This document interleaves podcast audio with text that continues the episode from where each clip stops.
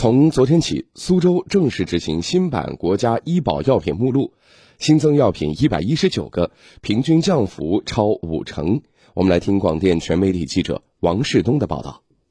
记者从苏州市医保局获悉，从昨天起，苏州将执行新版国家医保药品目录。本次调整新增一百一十九个药品，包括九十六种独家药品和二十三种非独家药品，平均降价达百分之五十点六四，涉及消化道类、心血管类、内分泌类、肿瘤类等等三十一个临床组别，占所有临床组别的百分之八十六。市民，老百姓有利润的中药，用得着的药，最好大大的优优惠嘛。记者从市区。多家医院了解到，从昨天零点开始，本次新增的药品已经按照最新的价格供应。像甲磺酸奥西替尼片这种肺癌患者的救命药，单价降了近一万块，降幅接近百分之七十。此外，像心梗、脑卒中的抢救用药、注射用阿替普酶，单价也降了三成。苏州市医保局待遇保障处副处长张伟把一些罕见病用药和新冠治疗用药纳入这个。呃，新版的目录也是为了更好的保障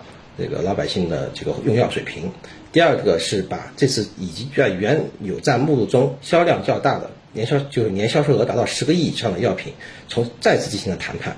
呃，谈判降价幅度都达到百分之六十以上。这些药品主要都是一些在医院用药比较大和老百姓经常会用到的一些药品。此外，本次调整另有二十九种药品被调出目录，主要是临床价值不高且可代替或者被药监部门撤销文号的品种。下一步，是医保局将统筹协调做好新版药品目录调整工作，贯彻执行好新版国家医保药品目录的落地情况，积极推动目录内谈判药品的在苏落地。我们也将